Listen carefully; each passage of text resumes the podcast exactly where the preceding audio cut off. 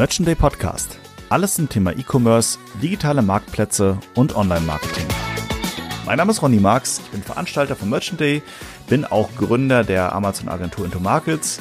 Ihr seht mich auf der Bühne vom Merchant Day in der Regel auf der Mainstage, wenn ich dort moderiere. Ansonsten halte ich auch eigene Vorträge auf anderen Veranstaltungen und ich leite euch ein bisschen durch den Podcast, beziehungsweise ich leite das Ganze ein bisschen ein zum Thema, äh, mit dem wir denn eigentlich gerade sprechen, beziehungsweise was ihr als nächstes hören werdet.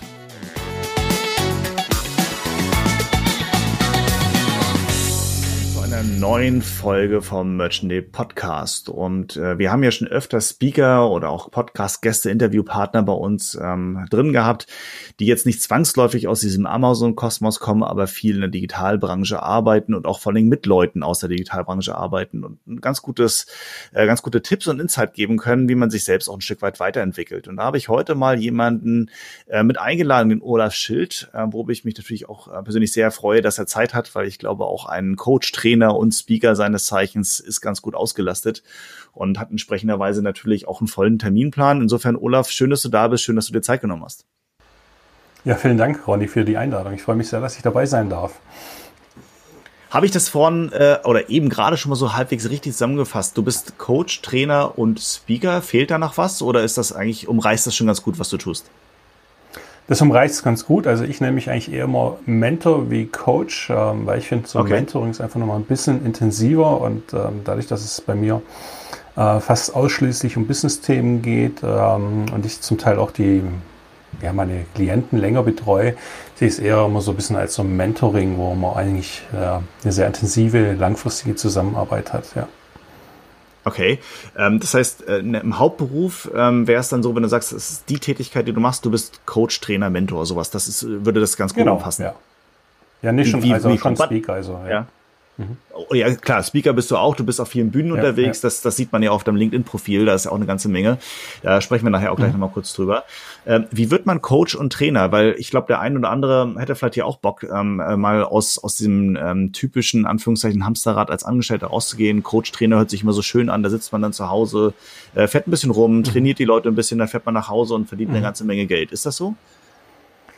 Ähm, ja, es ist gerade wirklich so ein Boommarkt, kann man tatsächlich sagen. Also sehr viele orientieren sich in diesem Markt und ähm, ich komme ja klassisch aus dem Vertrieb raus und äh, war jahrelang im Industrievertrieb, dann im Dienstleistungsbereich, also klassisch äh, Einzelhandelbereich. Also ich habe ganz verschiedene Stationen im Vertrieb besucht und hatte dann aber selber so eine Unzufriedenheit gespürt und habe gemerkt, okay, ich brauche eine Veränderung und ähm, hatte natürlich schon immer sehr viele Vertriebstrainings und ähm, es hat mir immer sehr viel Freude gemacht und da war es relativ naheliegend, mich in diesem Bereich dann selbstständig zu machen, weil ich da einfach so der Freude gefolgt bin, kann man tatsächlich sagen, ja. Okay, das heißt, äh, die ersten Kunden hast du dann so ein bisschen dir selbst akquiriert. Wie macht man das über LinkedIn dann? Oder gehst du raus, rufst dein Netzwerk an? Oder, oder wie ist so dein erster Start als Coach gewesen? Also ich bin anfangs tatsächlich über Facebook gestartet, ähm, akquiriere darüber auch sehr viele Kunden, dann natürlich LinkedIn, mein Netzwerk. Also Netzwerk sollte man nie unterschätzen, da ist mehr möglich, wie man sich vorstellen kann. Ähm, Zumal man hat ja schon einen bestehenden Kontakt und die Leute kennen einen ja vielleicht auch aus der früheren Tätigkeit und die wissen, wie man arbeitet und sind dann wahrscheinlich auch eher bereit, mit einem zusammenzuarbeiten, wie wenn man kompletten Kaltkontakt hat, wo man noch gar nicht kennt. Also da muss ja erstmal ein Vertrauen aufgebaut werden, so, ein, so eine Basis geschaffen werden, ja. Mhm. Okay, ich meine, du hast ja gesagt, du kommst aus dem, aus dem vertrieblichen Bereich, also Sales-Bereich. Ja. Ähm, da wirst ja. du es wahrscheinlich auch ein bisschen einfacher haben als der klassische, der sagt, okay, ich äh, kenne mich in irgendeinem fachlichen Thema gut aus, äh, ich will jetzt Leute beraten, äh, ich will jetzt coachen, aber ich habe eigentlich keine Ahnung von Vertrieb. Das war für dich wahrscheinlich schon einfacher, dann einfacher an dieses Thema Coaching reinzukommen, oder? Absolut, absolut. Und das kann ich auch jedem nur raten. Also wenn jemand wirklich vorhat, sich in diesem Bereich selbstständig zu machen, wirklich mal zu fragen, okay, welche Kernkompetenz habe ich denn? Es ist natürlich gerade ganz gerne auch dieser Bereich ähm, Selbstdevelopment, also Persönlichkeitsentwicklung ähm, gefragt. Es ist ein toller Boommarkt und ähm, aber da fehlt einem ja oftmals vielleicht ein bisschen die Expertise. Und da reicht es nicht, wenn man dann ein, zwei Mal auf dem Seminar war und sagt, okay, ich habe jetzt meine eigenen Themen halbwegs bearbeitet und jetzt werde ich hier Life-Coach und mhm. ähm, da denke ich schon, da sollte man schon auch ein bisschen Expertise mitbringen. Also es macht es einem zumindest leichter, ja. Absolut, das kann ich mir gut vorstellen. Ähm, wie, wie, ist es momentan? Also ich denke mal durch, durch äh, Corona und die ganze aktuelle Situation, das wahrscheinlich auch viel virtuell verlegt. Das heißt, du arbeitest ja. sicherlich dann viel am Rechner, vorher wahrscheinlich auch mit den Leuten halt ähm, persönlich im Gespräch. Ähm, klappt das gut? Klappt das aus deiner Sicht, Digitalisierung aus deiner Sicht ähm, ganz gut auf deiner Seite? Wahrscheinlich schon, aber auf der Kundenseite oder ist da noch Nachholbedarf in Deutschland? Also ich muss sagen, ähm, gerade in meinen Mentorings, da bin ich schon immer online gestartet, weil ich die also wirklich äh, im ganzen Dachgebiet äh, betreue. Und ähm, da lohnt es sich oftmals nicht, wegen einer Stunde oder wegen zwei Stunden irgendwie einen Termin auszumachen und da lang zu reisen. Also mhm. ich sehe es zumindest ähm, aus dem wirtschaftlichen Aspekt, ähm, wird es für beide Seiten relativ uninteressant. Ähm, dadurch arbeite ich schon sehr stark online und äh, was natürlich die Trainings ähm, vor Ort angeht oder auch die ganzen ähm, Keynote-Vorträge, da sieht es natürlich ganz anders aus. Also da wurde sehr viel abgesagt. Auch Trainings sind noch in der Warteschleife, weil viele mhm. Firmen noch gar nicht wissen, okay, wie managen wir denn die ganzen ähm, Bedingungen, diese ganzen Auflagen? Und ähm, da tun sich sehr viele noch schwer, wirklich wieder so in die Fahrt zu kommen und ähm, loszulegen. Ja. Ja, das glaube ich.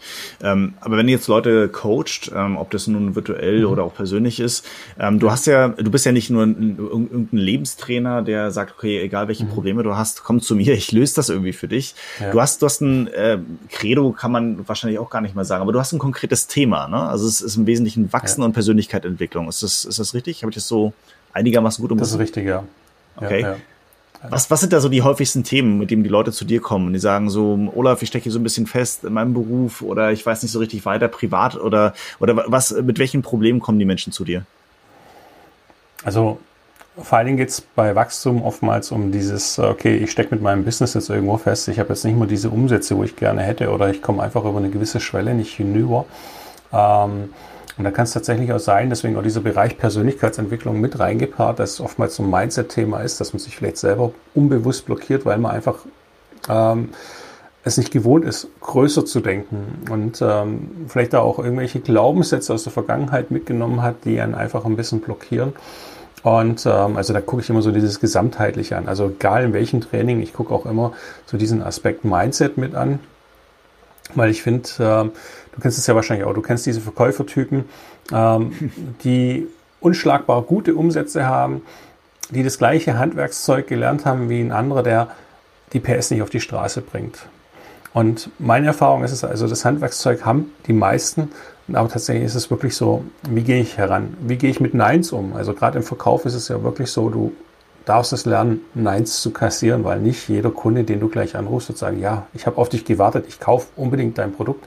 Also ähm, wenn man da eine, eine gewisse, äh, sag ich mal, so Schmerztoleranz hat und äh, Schmerzresistenz auch hat, dann kann es wirklich sein, dass das einen eher zurückschreckt und dann sagt, okay, oh, rufe ich den Kunden heute tatsächlich an? Wer weiß, ob der mir nicht auch wieder absagt, jetzt habe ich schon zehn Neins kassiert und ich habe jetzt eigentlich keine Lust aufs Elfte.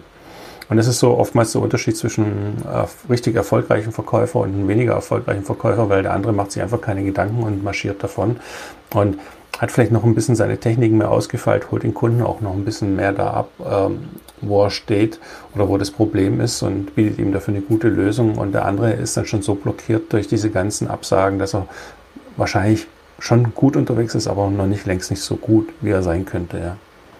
Okay, das, ich meine, das hört sich äh, jetzt zumindest in der Theorie erstmal erstmal ganz ganz logisch und verständlich an, aber Hand aufs Herz. Ich meine, ähm, ich mache auch Vertrieb logischerweise in der Agenturgeschäft mhm. muss man das tun. Äh, ja.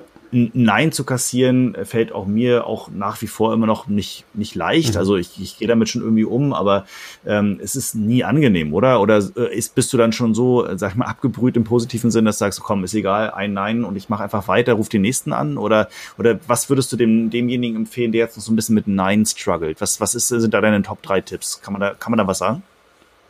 Ähm, also das Nein ist ja nie persönlich gegen einen gerichtet. Also in den wenigsten Fällen, oftmals hängt es damit zusammen, okay, dass das Produkt vielleicht jetzt gerade nicht reinpasst, dass der Preis nicht matcht.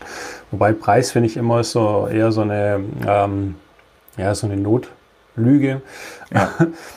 ähm, außer es ist wirklich so, so ein totales äh, C- oder E-Teil, ähm, wo wirklich tatsächlich nur über den Preis gekauft wird, wo eigentlich gar nicht die Features oder so ähm, dafür sprechen. Also klassisch wäre so ein Produkt wie Schrauben oder so, wenn du in der Industrie bist, dann ist tatsächlich der Preis das Hauptausschlagsargument neben Lieferkette und, und, und. Ähm, aber ja, also nimm es nicht persönlich. Ähm, und was mir immer geholfen hat, ist wirklich dieser Aspekt, okay, ich nehme es nicht persönlich und ich gehe wirklich weiter, weil hinter dem einen Nein kann sich tatsächlich das nächste Jahr verbergen. Und okay. auch selbst wenn man jetzt zum Beispiel ein Nein von einem Kunden kassiert, heißt es noch lange nicht, dass er im halben Jahr immer noch nicht bereit ist, mit einem zusammenzuarbeiten. Und das ist so einfach meine Erfahrung, wirklich zu sagen, okay, ich rufe den Kunden auch nochmal später an. Also er ist mhm. natürlich ähm, so klar, das hatte ich auch schon, ich war beim Kunden mal in Österreich ähm, und ich hatte einen Termin ausgemacht und ich habe gewartet auf den, den damaligen Einkäufer und der kommt im Gang an mir vorbei und knallt mir nur kurz mal um die Ohren. Ja, das wird eh nichts, weil preislich kommen wir gar nicht zusammen und ja, machen es gut. und ich dachte, wow, okay. wir hatten einen Termin ausgemacht und ich bin extra hier angereist. Also da darf man dann auch mal ein bisschen strugglen und ich denke, das ist auch okay. Also gerade vor allen Dingen, wenn man dann ein großes Projekt hat und sich drauf freut und eigentlich vielleicht auch ein bisschen, man investiert ja immer Zeit und äh, auch ein bisschen Hoffnung drin und denkt sich, ja, das wäre cool für die Firma, das wäre cool für mich. Ähm, und dann kriegt man eine Absage, dann kann es natürlich schon auch mal sein, dass man dann struggelt. Aber da hilft einfach nur eins, weitermachen. Also nicht den Kopf in den Sand stecken, ja. Ich glaube, ich glaube, das ist äh, so, sowas hat man im Vertrieb hat jeder mal irgendwie so durchgemacht, ne? Also irgendwie ein Pitch, der daneben Absolut. ging oder oder halt ein Gespräch, was wirklich äh, völlig aus dem Ruder gelaufen ist oder so wie du jetzt ein kurzes knappes eigentlich verpiss mhm. dich auf gut Deutsch gesagt. Ähm, Richtig, das, das, ja. Genau, das ist, heißt es ja im Wesentlichen. Ähm, ich habe ein interessantes mhm. Buch gelesen oder ich bin gerade dabei, das zu lesen, beziehungsweise das Hörbuch. Ich weiß nicht, ob du das kennst, weil das beschäftigt sich genau mit diesem Thema Nein. Äh, das ist von mhm. Chris Voss. Ähm, das heißt Never Split the Difference. Also der englische Titel, deutsche Titel heißt Kompromisslos mhm. verhandeln. Kennst du das? Schon mal gehört? Okay. Nee, kenne ich nicht. Aber ich kenne ein Buch, wo es auch um die Nines geht. Das ist so Go for No. Das ist auch ein okay. amerikanisches Buch. Ähm, hat ein bisschen so eine crazy Geschichte dahinter. Also ist schon fast ein bisschen wie ein Roman, aber ähm, geht halt auch ganz extrem um Vertrieb und Nines und ähm, also wirklich ganz, ganz tolles Buch. Ich weiß aber gerade ehrlich gesagt von, gar nicht von wem es ist, aber ich krieg's heraus, ja. Go for No. Ich glaube, das, wir würden es dann einfach nochmal ja. auch in den Show Notes beziehungsweise in dem Blogartikel ja. nochmal verlinken, ähm, weil ich glaube, mhm. äh, vertrieblich ist es ja immer eine, eine Herangehensweise und vieles ist ja auch durchaus einfach eine, eine, eine Verhandlungsstrategie, die man irgendwie ähm, mhm. fahren muss und im Zweifel sein Gegenüber lesen. Ähm, hast mhm. du da ähm, aus, auch als, als deiner, aus deiner langjährigen Vertriebserfahrung, die du ja mitbringst, gibt es da so, so Tipps, wo du sagst, okay, wenn dir jetzt jemand gegenüber sitzt, so wie beim Poker, ne, wenn er sich irgendwie kratzt, mhm. wenn er mhm. nach oben rechts oder nach unten links guckt, dann bedeutet das dies oder jenes. Gibt es da was, wo du sagst, okay, wenn jemand jetzt im vertrieblichen Bereich unterwegs ist und uns zuhört, ähm, äh, die Olaf Schill Top 3 Tipps für, ich sitze mir jemand gegenüber und muss da irgendwas verkaufen. Gibt es da irgendwie eine psychologische Komponente, wo du sagst, oh, darauf musst du unbedingt achten? Ähm, die gibt es tatsächlich. Also ich arbeite mit einem Tool zusammen. Also man kennt es von verschiedenen, also ein Disk-Modell. Eigentlich ist es das Tool, was ich verwende, ist tatsächlich so ähm, der Gründer oder die Mutter aller Disk-Modelle. Und ähm, wenn man da ein bisschen dahinter blickt, weil jeder Mensch ist ja wirklich kategorisierbar, sage ich jetzt mal. Ähm, mhm. Jeder spricht andere Motive an. Es gibt einen, den holst du tatsächlich nur mit diesen technischen Motiven ab und den anderen einfach mit den Emotionen und der andere braucht diese Statussymbole. Und wenn du dich wirklich mit dieser Thematik beschäftigst, beschäftigst, A, erkennst du, welcher Typ bist du, was brauchst du, mhm. damit du erfolgreicher bist und B, wirst du auch erkennen, was braucht dein Kunde, weil jeder Kunde ist ja auch ein bestimmter, ich sage jetzt mal Farbtyp oder Verkaufs- oder Einkäufertyp und den einen holst du tatsächlich nur mit den Zahlen, Daten, Fakten an und der andere braucht einfach diesen Prestige. Wenn wir zum Beispiel ein Auto nehmen, äh, dem einen ist es wichtig, ähm, wenn er einen Sportwagen fährt, was die anderen über ihn denken und bei dem anderen ist es wiederum wichtig, äh, dass er einfach nur schnell ist und ähm, dass eine starke, dass ein starker Wagen ist und dem anderen ist es wichtig, was für Schrauben drin verbaut sind. Und so kannst du tatsächlich auch deinen Kunden abholen. Ähm, dieses Face Reading, das du ja so ein bisschen angesprochen hast, mit den Augen unten oben, das habe ich auch schon mal gemacht im Vertriebstraining. Also habe ich das selber mal gekriegt in meiner Vertriebslaufbahn. Finde ich, lässt sich relativ schwierig umsetzen, weil du fokussierst dich zu sehr auf genau diese Gesten und wartest ab, dass jetzt die Augen nach rechts oben gehen und nach links unten, dass du genau weißt, okay, jetzt hat er mir eine Zustimmung gegeben und jetzt ähm, close ich ihn, also jetzt schließe ich ihn ab. Ähm, ich habe auch schon Kunden gehabt, die konnten dir nicht ins Gesicht schauen. Und die haben die ganze okay. Zeit auf den Tisch geguckt im Verkaufsgespräch. Und dann, wenn du diese äh, Methodik anwendest, dann hast du tatsächlich verloren. weil dann kriegst du einfach kein Signal von deinem Gegenüber gesendet und die Haltung an sich, die Körperhaltung ist so ablehnend, dass du eigentlich denkst, du wirst da nie was verkaufen und letzten Endes war es doch ein Abschluss. Ja. Ähm, Spannend. Also von, so, von daher finde ich das immer ein bisschen schwierig. Natürlich reagiert, es sind so Automatismen, wo einprogrammiert sind, wenn die Augen, glaube links nach oben gehen, ist eine Zustimmung und nach unten eine Ablehnung. Ich weiß es auch nicht mehr genau, aber ja, ich habe es tatsächlich mal probiert. Ich habe es nicht umsetzen können in der Praxis. Ja, es ist tatsächlich auch meine Erfahrung. Also ähm, man beschäftigt sich ja viel mit dem Thema, auch gerade wenn man äh, als Speaker mhm. unterwegs bist. Was bist du auch? Du bist jetzt auf großen und ja. kleinen Bühnen. Bei großen Bühnen siehst du die Gesichter schwieriger. Bei kleineren mhm. Vorträgen, Seminaren mit 10, 20 Leuten kann man jedes Gesicht sehr, sehr gut sehen. Ähm, ich hatte auch mal den ganz konkreten Fall, ähm, dass mir jemand gegenüber im Seminar saß. Das waren so sieben, acht Leute, direkte Schulung. Ähm, der hat die ganze Zeit mit verschränkten Armen da gesessen, die ganze Zeit so ein bisschen die Stirnfalten gezogen, immer mit spitzen Augen so geguckt, denkst so, oh Gott, der, der, der tötet dich gleich, wenn du noch das nächste Wort sagst. Witzigerweise am Ende des, des Seminars, das ging einen Tag, kam der zu mir nach vorne, ich dachte so, jetzt, jetzt kannst du dir eine Standpauke anhören. Und da gab er mir die Hand und meinte, richtig gutes Ding. Das war das Beste, was ich seit langem mal gehört habe. Die ganze Zeit ging's äh, in mir ab und ich musste so viel drüber nachdenken, was du gesagt hattest. Denkst du, wow, mhm. krass. Also da wäre wär ich mit ja. jeder psychologischen Nummer völlig ins Leere gelaufen. Ähm, hast du auch schon mal ja. so eine Erfahrung gemacht? Oder, oder ist es etwas, wo man sagt, es ist vielleicht ein absoluter Ausnahmefall? Nee, absolut nicht. Also ich glaube, das ist auch so ein, so ein Irrglaube von ganz vielen, dass es heißt, ähm, okay, wenn jemand mit verschränkten Armen da sitzt, dass es so eine Ablehnung ist. Und das kann aber genauso für eine Person eine Position sein, wow, das ist richtig interessant, so wie du das selber, diese Erfahrung gemacht hast. Und ich war auch lange Zeit der Annahme, okay, dass so eine Verschränkung der Arme immer gleich eine Ablehnung ist. Mhm, genau. Und habe dann aber für mich dann irgendwann auch mal ähm, auf dem beim Kollegen auf einer Kino genau das mitgekriegt, äh, dass es wirklich heißt auch, oh, das kann richtig interessant sein. Oder okay. das ist richtig interessant. Und von da an war wirklich so ein Switch drin, weil äh, viele wissen auch gar nicht, wohin mit den Armen. Ich bin auch so ein Klassiker. Ja. Also ich sitze ja. oftmals mit verschränkten Armen da, obwohl ich das Thema super spannend finde und das hat gar nichts damit zu tun, dass ich denke so, oh, was erzählt der hier? Ich habe das ja schon tausendmal gehört.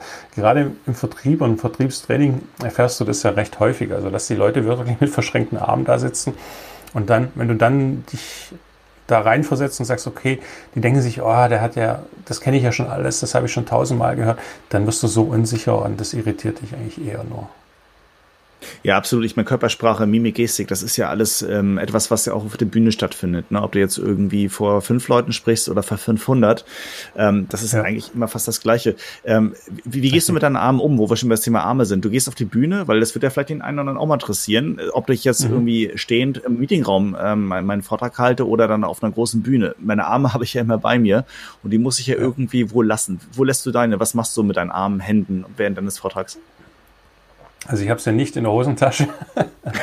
ähm, ich, äh, ich arbeite mit ihnen. Also man kann mit den Händen unwahrscheinlich auch ähm, Themen unterstreichen und ähm, ich habe sie gerne, um nochmal Ausdruck zu verleihen und ähm, es passiert eigentlich schon so automatisiert und ähm, man kann sich auch so einen Trick machen, das habe ich auch mal von Top Speaker gelernt, dass man sich einfach wie so Papierkügelchen in die Hand nimmt ähm, und dann hat man immer was zu tun. Also dann gerät man auch schon mal gar nicht in die Gefahr rein, ähm, dass man nicht weiß, wohin man mit den Armen soll. Was so, so ein No-Go ist, ähm, da darf ich selber aber ehrlich gesagt auch ab und zu ganz gerne drauf achten, wenn du so einen Flipchart hast, dass du nicht anfängst, im Gespräch mit dem Deckel zu spielen.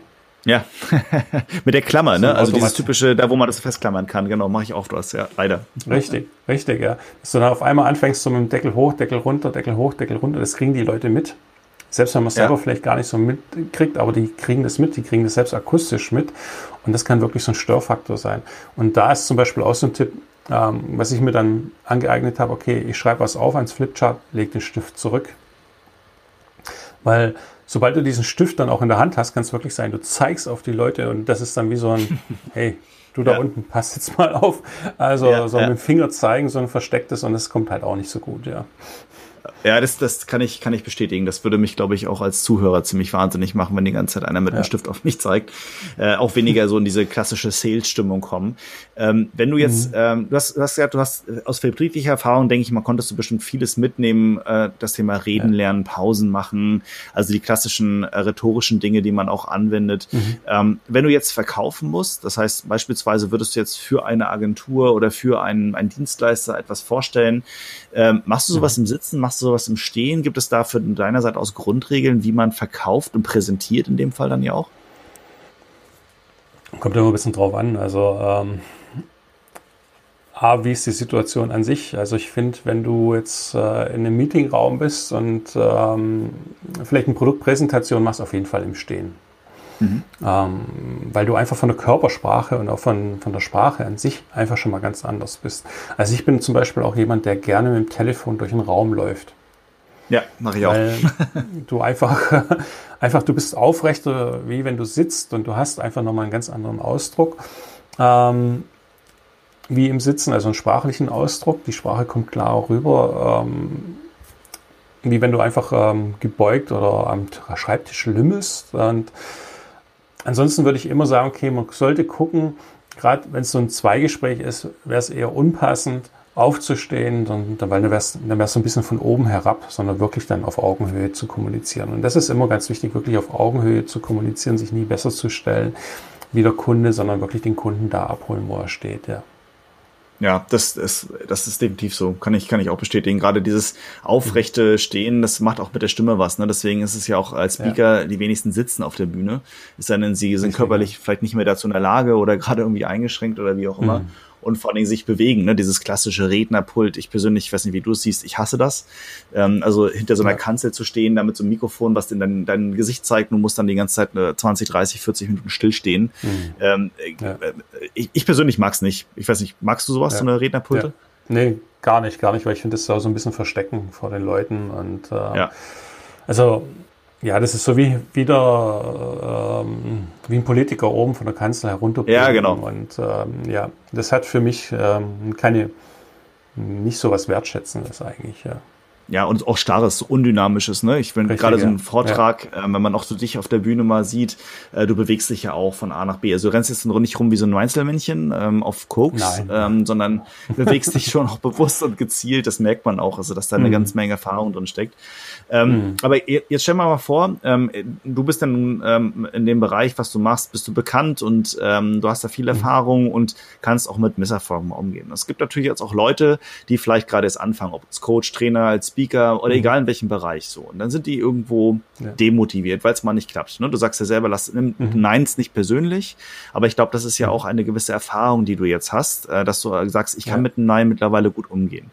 Jetzt kommt jemand mhm. zu dir und sagt, Mensch, Olaf, ähm, ich bin völlig im A, Punkt, Punkt, Punkt. Ähm, äh, es mhm. läuft überhaupt nicht wie geplant. Ich bin völlig demotiviert und ähm, ja, mhm. nein, weiß ich, ich muss das jetzt nicht persönlich nehmen. Aber ich häng, bin ziemlich am Boden. Wie baust du eine Person auf, der wirklich demotiviert ist? Wie gehst du ran? Also ein Punkt ist tatsächlich erstmal wieder die Stärken herausfinden, weil das sehen die Leute in dem Moment nicht mehr. Die sehen eigentlich nur noch die Fehler, die Misserfolge und ähm, sich wirklich erstmal wieder diese Erfolge der eigenen Stärken bewusst machen, was man tatsächlich kann und das dann wirklich wieder so aufbauen und auch mal schauen, woher kommt denn dieses Negative? Ist es tatsächlich auch von mir oder sind es einfach so Sachen, wo ich mitgenommen habe über die Laufe der Zeit? Also sprich, mhm. dass mal vielleicht ein Lehrer ein blöder Spruch an mich rangelassen hat, der sich so eingeprägt hat, ähm, dass es nicht geht. Also ich war zum Beispiel in der Schule in Englisch immer schlecht. Also ich muss auch sagen, äh, ich bin bestimmt kein Rechtschreibheld, also bis heute nicht. Mhm. Ähm, und ich war aber fast zehn Jahre international im Vertrieb tätig. Und ich glaube, meine damalige Englischlehrerin hätte sich das nie vorstellen können, überhaupt meine Englischlehrerin, dass ich überhaupt mal so eine Tätigkeit nehme. Und sich da einfach auch nicht zu sehr von anderen einreden lassen, was man kann oder was man nicht kann, sondern einfach wirklich ähm, sich da selbst wieder so ein Bewusstsein dafür schaffen. Und das ist wirklich so, so ein Prozess, wo man dann aufbaut. Oftmals suchen dann solche Menschen, die auch mit dem Selbstwertgefühl sehr zu kämpfen haben, diese Bestätigung im Außen. Und ähm, das ist natürlich immer das Gefährliche, weil wenn diese Bestätigung von außen nicht mehr kommt, dann ja. haben sie ja nichts mehr, woran sie festhalten können. Ich nehme immer so gerne so ein Beispiel von einem Baum und unten sind so ähm, die Wurzeln und diese Wurzeln geben uns ja Kraft und diese Stärke. Und ähm, wenn diese ganzen Wurzeln irgendwo im Außen sind, also sprich, ich suche die Bestätigung bei meinem Partner, ich suche die Bestätigung über mein Gehalt, über mein Auto zum Beispiel, ähm, oder ähm, über Lob, Anerkennung von außen. Und wenn jetzt so eine Wurzel abgeschnitten wird und noch eine Wurzel abgeschnitten wird, und das kann man ja wieder auf den Baum veranschaulichen, wenn ich einen Baum die Wurzeln kappe, was passiert? Er wird eingehen. Ja. Und genauso ist es mit ganz vielen Menschen, die einfach ähm, vom Selbstwert ähm, nicht das Beste haben. Dann werden wirklich so diese Wurzeln, die sehr am Außen gelagert waren, abgekappt und dann haben die keinen Halt mehr. Und dann tut es denen Was natürlich ja verständlich weh. ist. Dann, irgendwo. Ja, genau. Und dann fällt es denen schwer. Und da geht es darum, diesen Halt im eigenen zu finden und aufzubauen.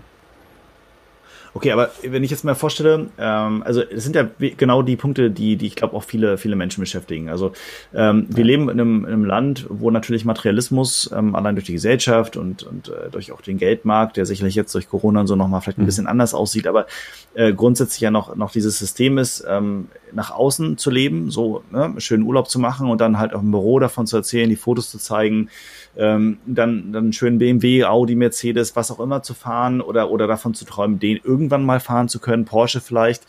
Ähm, und dann mhm. habe ich das vielleicht irgendwann mal irgendwie so aufgebaut und habe das irgendwie. Ähm, aber ich bin vielleicht in meinem Job nicht glücklich, der mir viel Geld einbringt. Ich hatte das lustigerweise genau mhm. das gleiche Thema mit dem Jörn äh, Kundrat schon mal, ähm, der, der mhm. ja auch in vielen Bereichen in seinem Leben schon Wendungen mit, mitgemacht hat. Ähm, was würde mich mal interessieren, wie, wie du mit jemandem umgehst, der dann zu dir sagt, okay, ich, ich habe jetzt einen gewissen materiellen Stand, also ein Haus, ähm, was ich abzahlen muss, noch ein, zwei Autos und äh, zwei Kinder, die irgendwie äh, ne, Schulgeld und so weiter, da brauche ich auch ein bisschen Geld. Mhm. Aber mein Job ist etwas, was mich völlig unglücklich macht. Ich bin da total demotiviert. Mhm. Ähm, ich werd, äh, ich kann mich nicht nach, nach nicht mehr motivieren in meinem Job. Aber ich brauche den, damit mhm. ich meinen Lebensstandard weiterhalten kann. Ich kann mich ja nicht plötzlich heute äh, dazu entscheiden, alles anders zu machen. Ich habe ja trotzdem Verbindlichkeiten im Leben. Mhm. Wie würdest du mit jemandem umgehen? Was würdest du dem raten, wenn jemand so zu dir kommt? Also ich war A, selber schon in derselben Situation. Also ich war am Schluss auch ah, okay. nicht mehr glücklich im, in meinem damaligen Job als äh, Vertriebsleiter. Ähm, ich dachte lange Zeit, okay, es hängt mit dem Thema Vertrieb zusammen, weil ich das ähm, zu dem Zeitpunkt ja auch schon fast 20 Jahre gemacht hatte. Ähm, habe aber dann festgestellt, okay, es waren eher so diese Firmen, diese äußeren Umstände, ähm, wo dazu beigetragen hatten, dass ich so äh, unglücklich war und weil ich mich nicht selbst entfalten konnte und verwirklichen konnte. Ähm, und da war natürlich auch der Punkt, ich war frisch Vater geworden, ähm, gesundheitlich ging es mir auch nicht gut und äh, da war natürlich auch so dieser Punkt, gebe ich jetzt diese Sicherheit auf mit einem wirklich sehr guten mhm. Einkommen, tollen Geschäftswagen und ähm, wie kann ich denn mir das gestalten? Und bei mir war es tatsächlich dieser Weg in die Selbstständigkeit. Also ich war schon mal selbstständig, war dann im Angestelltenverhältnis und bin jetzt wieder äh, selbstständig. Ähm, und ich habe mir das dann so nebenher erstmal aufgebaut. Und okay. dass man da nicht so diesen harten Sprung machen kann. Und irgendwann war so dieser Punkt, wo ich gesagt habe, okay, jetzt geht's einfach gar nicht mehr weiter. Und ich hatte Gott sei Dank einen finanziellen Puffer und den braucht man am Anfang. Ähm, wenn man den nicht hat, außer man hat natürlich gleich so viele Aufträge, dass man sagen kann, okay, ich kann durchstarten ähm, und habe die nächsten, das nächste halbe Jahr eine komplette Auslastung, dann kann man es wahrscheinlich auch wagen. Ähm, okay. Aber man könnte für sich immer so sagen, okay, wenn ich ähm, die nächsten drei Monate meines Lebensunterhalts gut sicher abdecken kann, dann kann ich auch diesen Sprung in die Selbstständigkeit wagen, wenn man sicherheitsbedacht ist. Ja. Okay, ähm, gut, das, das ist jetzt sozusagen die, Tra die Transition in diese, diese Selbstständigkeit, ja. die du ja auch gemacht hast. Ja. Den Dienstwagen musstest du ja sicherlich abgeben, als, dein, als du ja. deinen Job gekündigt hast, gehe ich mal stark von aus. Richtig, ja. Ähm, nun, wie, wie, gesagt, ist es ja so, Autos speziell, wenn wir bei dem Thema sind, Status, sind Statussymbole in Deutschland, aber auch in vielen anderen mhm. Ländern der Welt, wo eher ja. ähm, Luxus und Wohlstand so eingezogen ist. Mhm. Ähm, wie, wie schwer ist dir das gefallen oder was würdest du jemandem sagen, der sagt, oh, wenn ich jetzt aber meinen Mercedes abgebe und so, äh, wenn ich dann am besten mit so, so einem alten, weiß ich was, Hyundai um die Ecke komme, mhm. äh, dann gucken meine Nachbarn komisch und wer weiß, wie ich dann dastehe, die Leute reden über mich. Ich meine, das beschäftigt ja auch schon mal den einen oder anderen in so einer Situation. Mhm. Ja. Ja, aber das ist halt dann tatsächlich noch, ähm, die sind noch ganz stark im Außen. Und ich hatte im Vorfeld schon, also ich war auch früher jemand, wo man ganz extrem viel Wert auf solche Statussymbole gelegt hatte. Also sprich mir was wichtig, was fahre ich von Geschäftswagen, ähm, was fahre ich überhaupt ein Auto. Was, und dann kamen natürlich auch so mhm. diese Punkte, ähm, was sollen die anderen über mich denken. Ähm, Das hatte ich zu diesem Zeitpunkt gar nicht mehr, weil es mir gesundheitlich schon so schlecht ging, dass ich gesagt habe, okay, die Alternative okay, ja. ist, ähm, den Job weiterzumachen und den nächsten Dämpfer zu kriegen. Ähm, und ich habe schon recht heftigen gehabt mit einer Gesichtslähmung und ähm, oh. die Gott sei Dank auch wieder weggegangen ist. Ähm, aber dann dachte ich mir, oh, okay, was ist es denn wert? Ist es das Ganze wert? Und das darf man sich wirklich mal fragen, weil meine Erfahrung ist es auch, wenn ich mit Menschen zusammenarbeite, die sind oftmals schon an so einem Punkt, dass sie es auch gesundheitlich spüren. Und da darf sich dann natürlich jeder selber mal fragen, ist dieser, dieses Statussymbol jetzt im Moment das, wo, wo wichtig ist, oder ist jetzt erstmal im ersten Schritt wieder äh, eine stabile persönliche Lage wichtig? Also sprich, dass ich wieder mehr Freude habe im Leben und da auch mhm. wieder gerne zur Arbeit gehe, egal, es muss ja nicht immer diese Selbstständigkeit sein, es kann ja auch wirklich ein anderes Angestelltenverhältnis sein. Ähm, oder sind mir diese Statussymbole wichtiger? Und mir waren in diesem Punkt diese Statussymbole nicht mehr wichtig. Und ich habe tatsächlich, wir haben dann auch überbrückungsweise haben wir einen alten Opel Safira gehabt als Familienauto. Wir waren total happy damit. Also es war mein erster Opel, wo ich hatte und ähm, okay. ich muss sagen, ich war richtig glücklich damit, weil alles andere sich darum geändert hatte. Aber ich hatte natürlich auch schon sehr viel Vorarbeit geleistet und das kann man natürlich dann angehen und ähm, dass man dann wirklich sagt, okay, wir arbeiten da jetzt erstmal vor, dass da wirklich eine solide Basis ist, dass es mir dann auch nicht mehr so viel ausmacht. Wenn der Nachbar dann sagt, oh, guck dir den jetzt an, jetzt kommt der nicht mehr mit dem Audi an, sondern jetzt hier mit einem Popel, ähm, dann, dann ist es, das macht einem nicht mehr viel aus, ja. Ja, also ich glaube, das ist genau so eine, so eine Schwelle, die man dann für sich erreichen muss, ne? dass man sagt, okay, ähm, ja. was ist mir jetzt wichtiger, dass, dass der Nachbar gut, in Anführungszeichen, gut über mich denkt und äh, weiter sagt, oh, äh, der Olaf, das ist aber, das ist aber ein Held, ne? Also er mit seinem, ja. mit seinem A8 da vorne, ne? Das, äh, da, mhm. der ist was. Äh, oder ist mir meine Gesundheit das äh, wichtiger als, als ähm, mein Statussymbol, was vor der Tür steht. Ähm, mhm. Jetzt bist du, jetzt bist du ja schon einige Jahre selbstständig. Wie lange eigentlich schon? Wie lange machst du jetzt das, was du jetzt tust? Ähm, jetzt hauptberuflich ähm, seit zweieinhalb Jahren jetzt wieder. Immerhin also schon nicht so lange. Genau. Ja, aber ja, immerhin ja. schon. Das heißt, äh, diese, diese ja. vertriebliche Tätigkeit im Angestelltenmodus, was du erzählt hattest, das war unmittelbar davor? Das war unmittelbar davor, genau. Okay, ähm, weil also, jetzt habe ich immer mal wieder, wenn ich auch mit Leuten rede äh, aus meiner Branche, ich selbst bin jetzt auch in Anführungszeichen nur angestellt, äh, war auch schon selbstständig mhm. als, als äh, Freelancer, Berater, wie auch immer. Ähm, wie, wie ist es ähm, aus, aus deiner Perspektive? Ich höre immer wieder das Wort Hamsterrad. Also klassischerweise jeder mhm. Arbeitnehmer ist per se, muss ja per se unglücklich sein, weil er lebt ja nicht seinen Traum und macht nicht das, was er machen will. Mhm. Und alle ähm, ähm, Selbstständigen, alle Freelancer und Berater oder wie auch immer, ähm, mhm. die haben es eigentlich besser, weil die sind aus dem Hamsterrad ausgebrochen. Ich meine, überspitzt gesagt, völlig klar. Aber ähm, mhm. wie stehst du dazu? Äh, würde ich nicht so sehen. Also ich denke, nicht jeder Angestellte ist tatsächlich im Hamsterrad und nicht jeder Angestellte ist tatsächlich auch für die Selbstständigkeit geschafft. Und ich kenne auch genügend Selbstständige, die auch wirklich in dem Hamsterrad drin stecken, weil sie wirklich auch diesen Faktor ähm, extrem viel Zeit ähm, gegen Geld tauschen. Und ähm, dann kann so ein Hamsterrad, äh, man sagt ja immer so schön, äh, ein Hamsterrad sieht nur von, von innen aus wie eine Karriereleiter. Du kannst genauso in der Selbstständigkeit im Hamsterrad stecken. Ja. Und gerade am Anfang erfordert es auch sehr viel Zeit invest. Also ähm, und ich sehe mich tatsächlich auch noch tats am Anfang. Also du darfst einfach die extra Meile gehen und du musst dir auch bewusst sein, du machst es für dich und dich da jeden Tag neu zu motivieren. Ähm, da kommt kein Chef zu dir, sagt, okay, jetzt mach mal, ähm, sondern das ist dann an dir selber zu sagen, okay, ich mache jetzt einfach mal. Und da musst du schon ein gutes Motiv haben, dass du dich da wirklich ähm, motivierst und dass du da gerne vorangehst. Und da sollte dir die Arbeit wirklich Spaß machen. Und ähm, ja, ist so meine Erfahrung. Okay. Ja. Was ist so, weil du meintest ja, nicht jeder ist für die Selbstständigkeit geschaffen. Ich glaube, das ist ein äh, extrem mhm. wichtiger Satz an der Stelle oder wichtiger Hinweis, den du da gibst. Mhm. Ähm, äh, wie muss man geschaffen sein, wenn man, wenn man sagt, äh, selbstständig wäre eigentlich so das, das Zukunftsmodell, zumindest mal für die nächsten fünf bis zehn Jahre? Was sind die wichtigsten Eigenschaften aus deiner Sicht? Also man darf auf jeden Fall gut sein in Selbstmotivation, ähm, Selbstorganisation. Ähm, man darf vielleicht auch am Anfang ein gewisses Maß ähm, Einzelkämpfer sein. Mhm. Ähm, weil man hat ja nicht gleich dieses Team um sich herum und kaum eine Assistentin, ein, ein Marketing-Team, ein Vertriebsteam, sondern meistens ist man das alles in einer Person. Also sprich, ähm, vielleicht auch vielseitig aufgestellt sein man kann natürlich auch viele Sachen mittlerweile abgeben. Also man konnte es ja schon immer, Buchhaltung muss man ja nicht selber machen, kann man Steuerberater geben. Es gibt ja sehr viele digitale Nomaden, die auch tolle Arbeit leisten. Ähm, also da hat sich ja sehr viel gewandelt und ähm,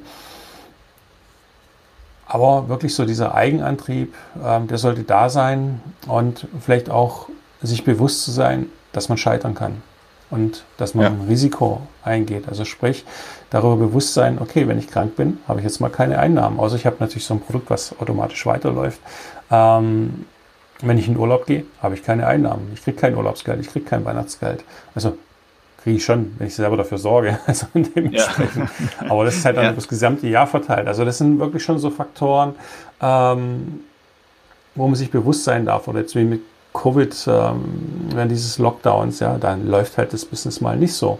Und ähm, dann hast du vielleicht noch dein Kind zu Hause, was du betreuen darfst und ähm, zwischen der Selbstständigkeit.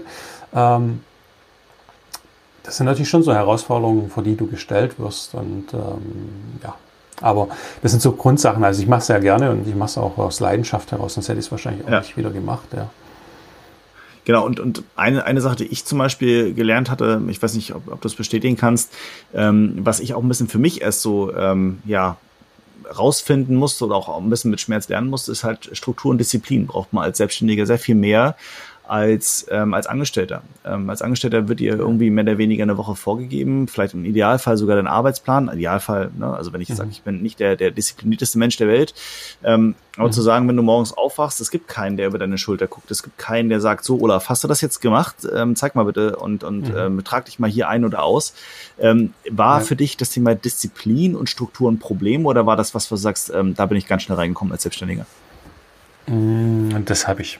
Das habe ich, glaube ich, immer okay. drin. Also es war auch nie so, ähm, gut, irgendwo gibt auch unser Kleiner den Takt vor. Also sprich, der steht am frühen Morgen auf. Also was machst du? Du gehst frühstücken ähm, und gehst dann in dein Büro. Ähm, also dann kriegst du schon automatisch diese Struktur rein.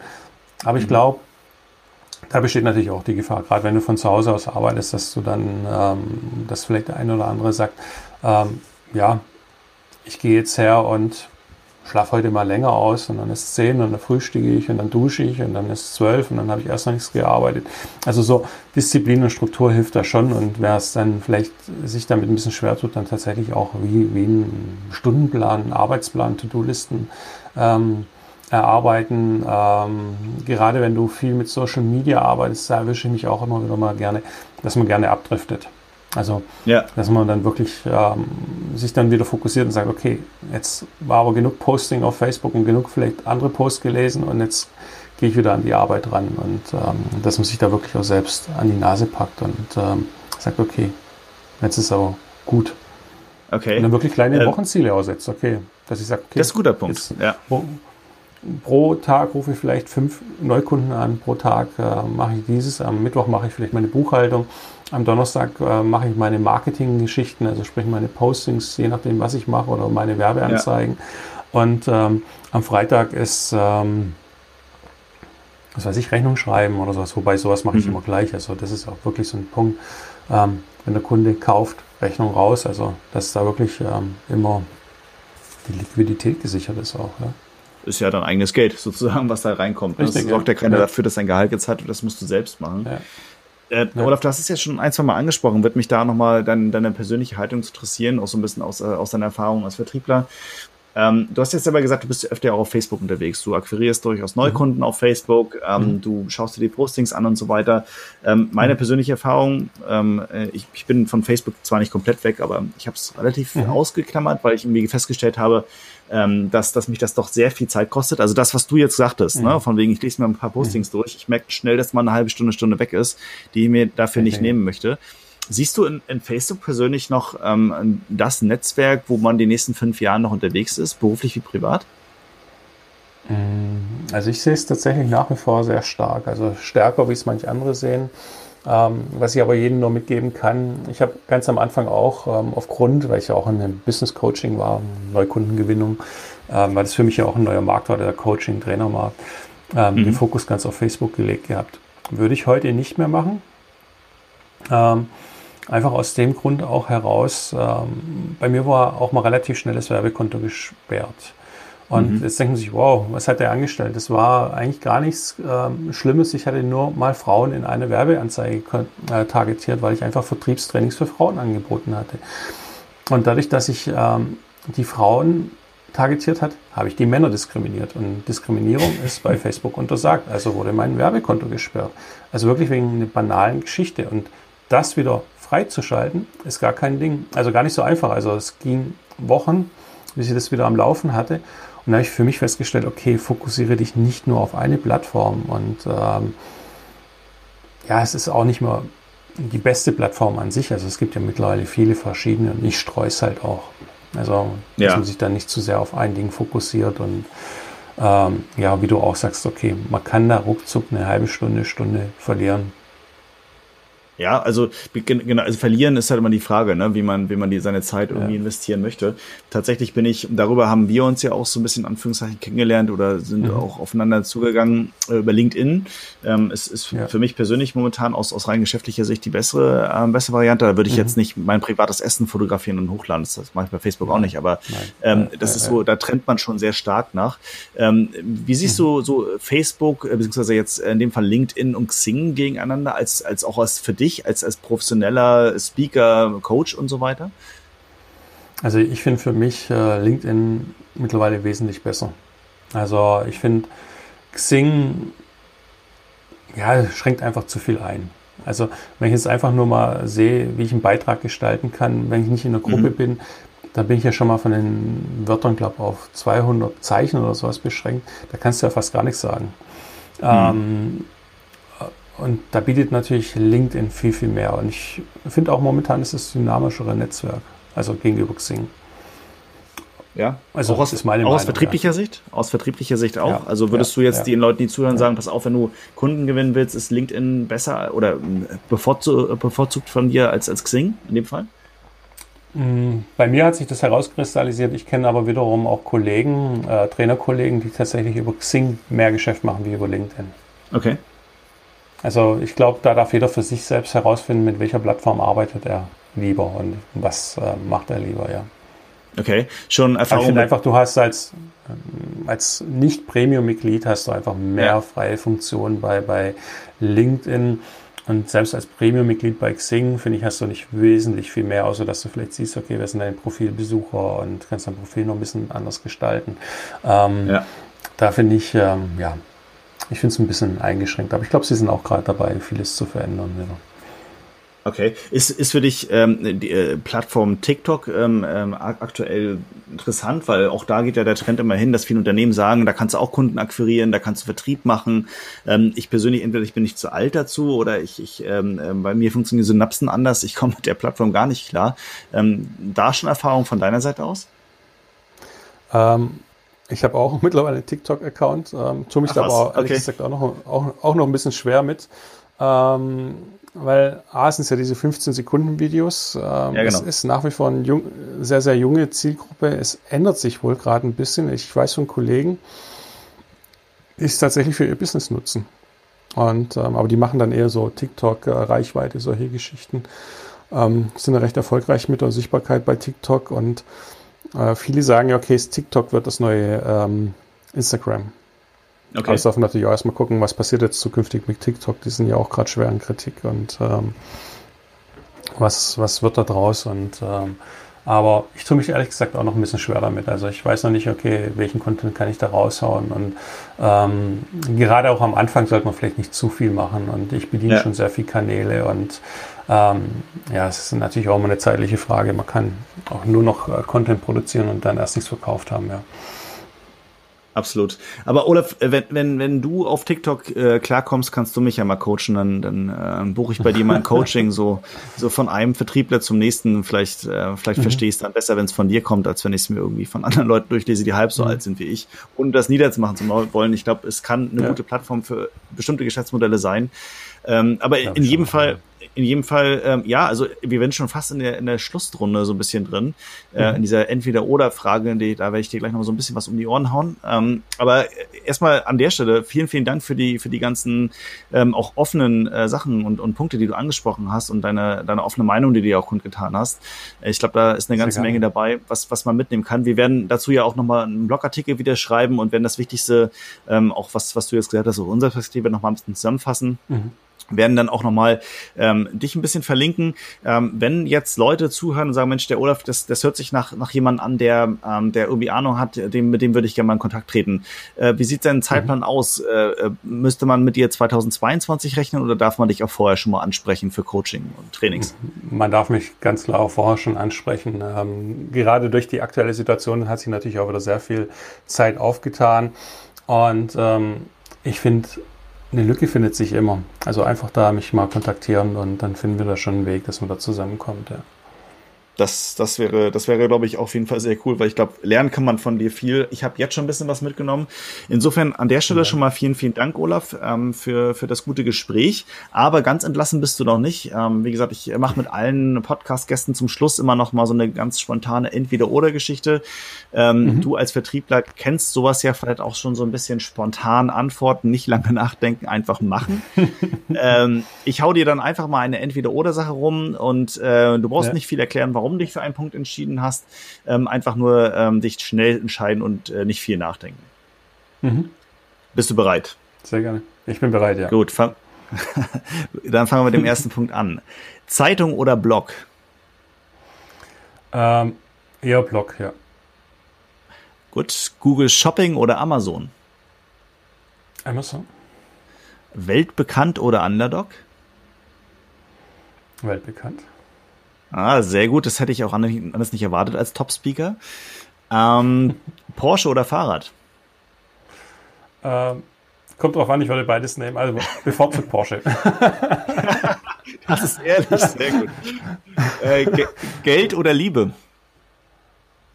Wow, das ist eine harte Frage. Ähm, Liebe. Ja. Liebe, Liebe zum Geld, ne? Wahrscheinlich. Liebe zum Geld, richtig. Ja. Man braucht beides. Sehr, sehr, sehr interessant. Du bist, glaube ich, tatsächlich der Erste, mit dem ich ähm, jetzt in den letzten äh, Wochen, Monaten Interviews geführt habe, der gesagt hat, weltbekannt. Äh, die meisten sehen sich immer gerne als Underdog. Aber ähm, das, mhm. das wäre jetzt bei dir als Position Vertriebler und äh, Coach und äh, Speaker, hätte ich mhm. ehrlich gesagt auch nichts anderes erwartet. Insofern vielen Dank für die Ehrlichkeit. Danke. Gut, Hat Olaf, dann Spaß gemacht. Ja, Dito, kann ich kann ich nur zurückgeben. Ähm, vielleicht finden wir noch mal eine andere Session, andere Themen, über die wir sprechen können. Ich glaube, eine ganze Menge mhm. kann man mit dir reden. Ähm, also wie gesagt, vielen vielen Dank. Ähm, dir wünsche ich natürlich alles Beste für dich, deine Familie. Bleib gesund und natürlich auch weiterhin trotz der aktuellen Lage, aber auch in Zukunft viel Erfolg in deinem Geschäft. Ja, vielen Dank, vielen Dank, vielen Dank, dass ich da sein durfte es hat sehr viel Freude gemacht. Olaf, mach's gut.